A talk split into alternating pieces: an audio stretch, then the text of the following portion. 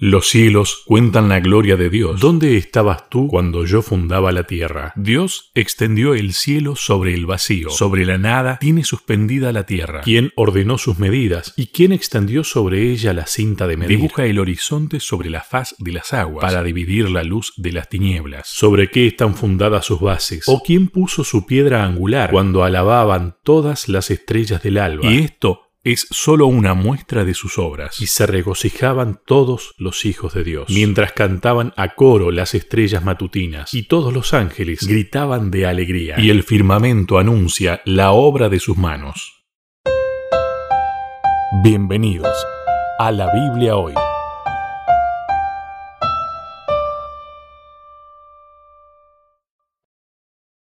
Una vez más nos encontramos en la Biblia hoy Está con nosotros el pastor Sebastián Martínez. ¿Qué tal, Sebastián? ¿Cómo estás? ¿Qué tal, Lucho? Muy bien, muy bien me encuentro. Tenemos que seguir con el tema de la creación, ¿no? Como pilar de nuestra creencia. Exactamente, hoy nos toca seguir analizando esta segunda parte de la, creación del Génesis como pilar de nuestra creencia. Recordemos que estamos en el marco de un estudio temático bajo la idea de cómo interpretar la Biblia.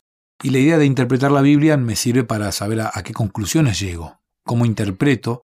Y uno se da cuenta que somos máquinas de interpretar. Y todo, todo lo interpretamos. O a todo le buscamos una interpretación. Hay cosas que no tienen interpretación. Sí, a ver, que tiene que ver con esa figura que habíamos dicho hace un tiempo atrás, cuando tal vez nos metimos un poco más de lleno en esto, ¿te acordás que habíamos hablado del esquema de la comunicación y de que somos perceptores? Exactamente. Y que interpretamos a ver, en forma resumida, o podemos interpretar desde el lugar donde estamos parados. Lo que pasa es que a veces le damos más importancia a lo que nosotros interpretamos desde ahí que a lo que nos quieren decir. Totalmente. Y a todos nos pasa, ¿eh?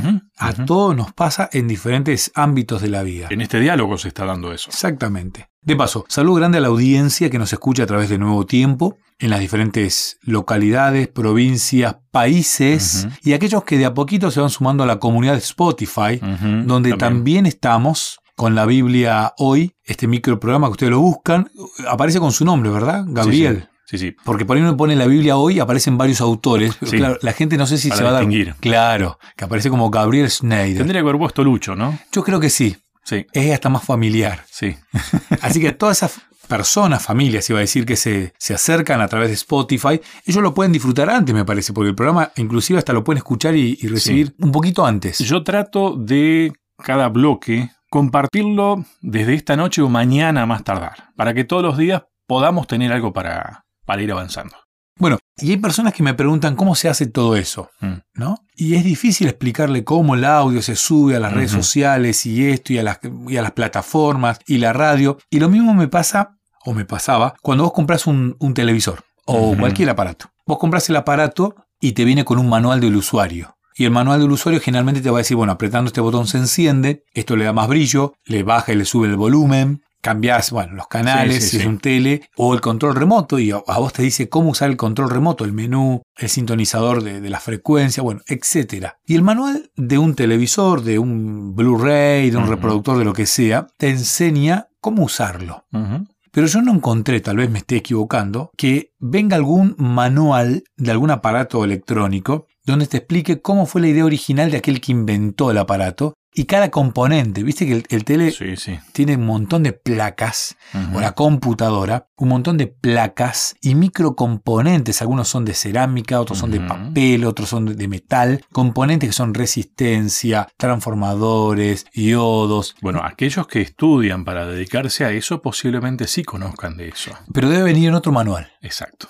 Entonces, ¿qué quiero decir con esto? Vos cuando te compras un tele, tenés el manual para usarlo al tele. Control remoto, el tele, pero no te explica qué hay adentro y no te explica cada pieza porque no alcanzaría tu mente para entenderlo, salvo que te dediques a la electrónica. Bueno, ¿instalaste alguna vez un sistema operativo en tu computadora?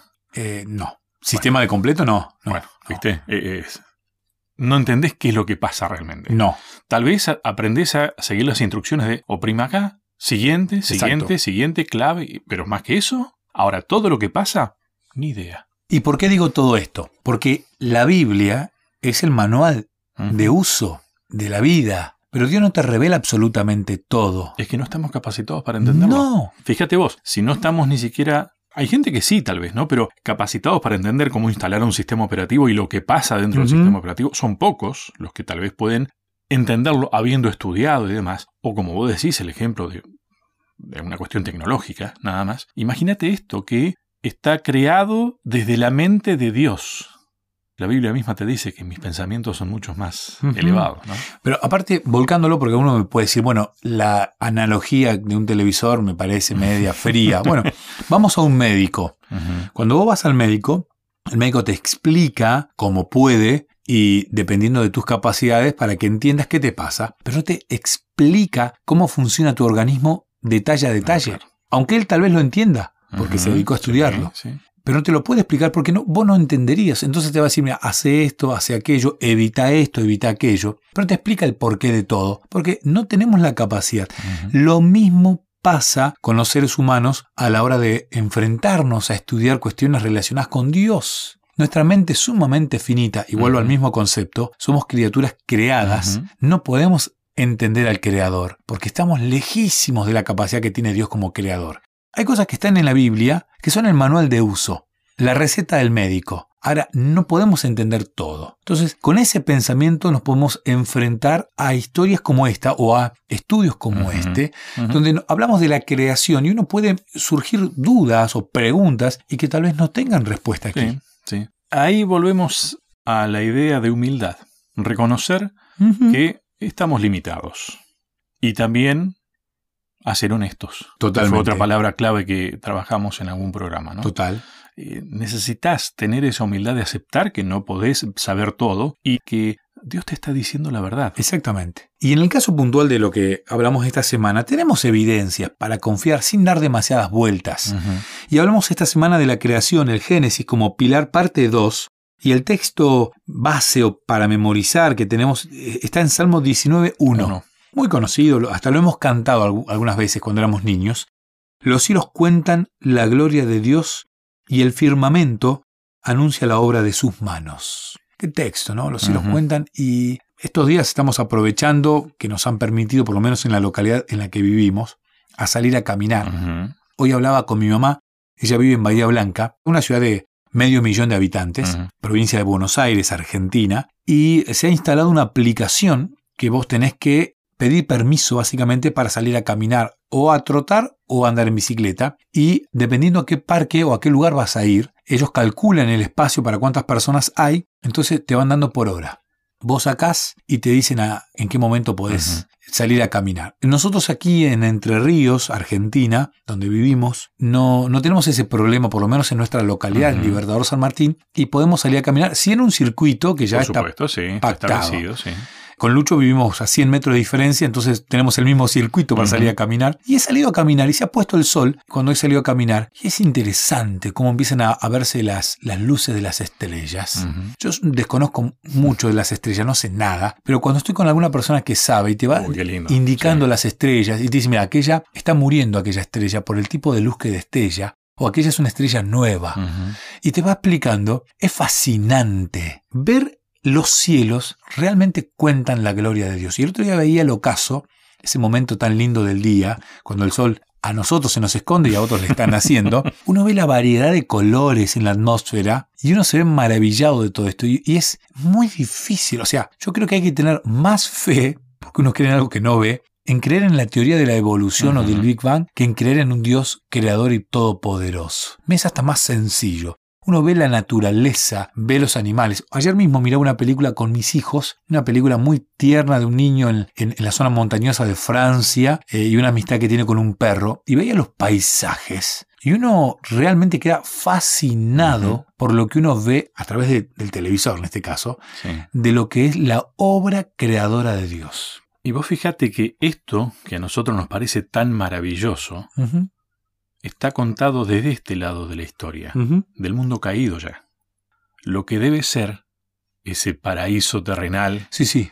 que Dios creó para nosotros. Eh, nosotros comemos pan duro. Tal cual. Lo que ha sido cuando estaba recién salido del horno, ¿no?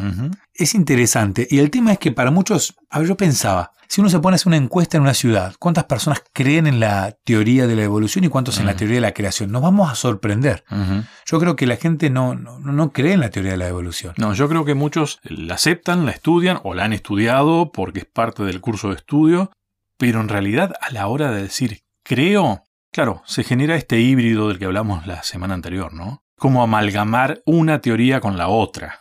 Entonces se generan estos conflictos que en realidad se solucionan a partir de restablecer eso de, no, yo creo lo que Dios dice.